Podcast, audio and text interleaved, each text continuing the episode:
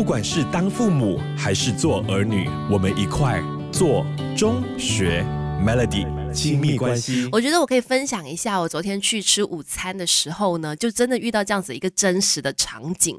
呃，这个老板娘跟她的小孩两个人都怒气冲冲的，很生气。小孩在发脾气，然后一直在丢东西，那妈妈看到就更加生气啦，然后也对他是大声的喊叫，甚至我看他已经是很想要打这个小孩了。可是碍于在店里面有很多其他的客人嘛，所以他不能够这么明目张胆的打小孩。可是他已经就是已经气的不。行了，后来还看到那个小朋友呢，也很生气嘛，就不断的喊叫啦，然后跺脚啦，跑来跑去啊，扔东西啊等等的，非常的情绪失控。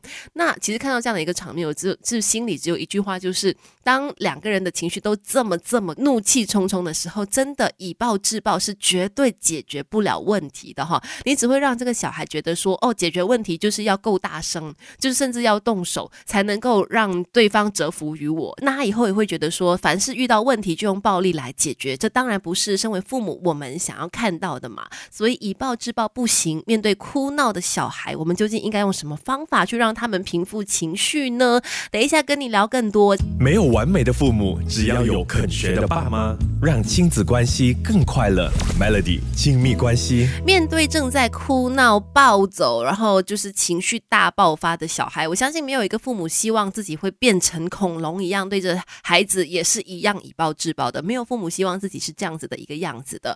但是真的可能很难忍住那个情绪，又或者说忘了什么样的方法可以去应对这样的一个状况。所以今天呢，就来提醒大家了：以暴制暴不行。那面对情绪失控的小孩，究竟应该怎么做呢？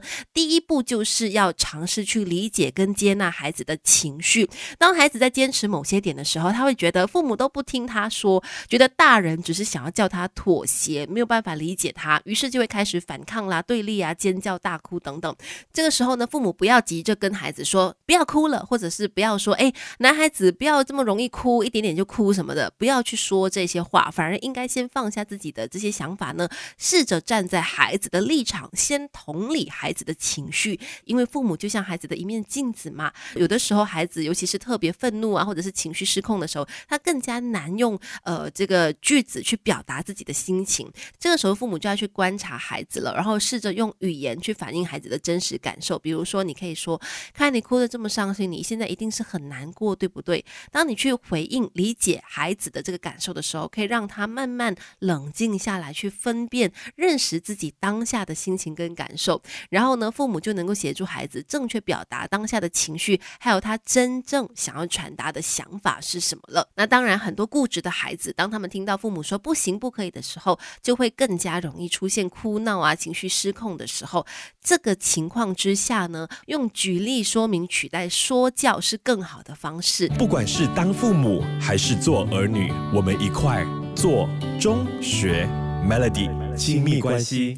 你好，我是翠文。没有不哭不闹的小孩的。当孩子情绪失控的时候，应该怎么样的正确的安抚他们的情绪呢？刚才就提到几个方法，接下来说的就是呢，很多时候我们会忍不住，当父母也好，照顾者也好，会忍不住想要说教。但其实呢，用举例说明会好过你说教。说教真的是听不进去的哈，尤其是在哭闹的时候。等到他情绪冷静下来了，可能再给孩子讲些例子，比方说是在故事。书啊，绘本里面出现的情境，让孩子从故事里面去学习。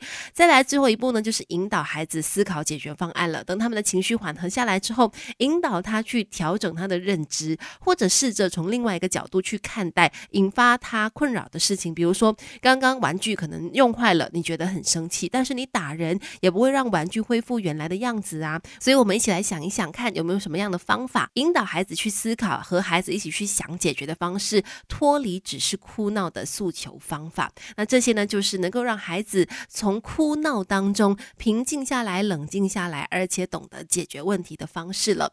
今天的分享就先聊到这里喽，继续守着强打好歌、强大资讯的 Melody。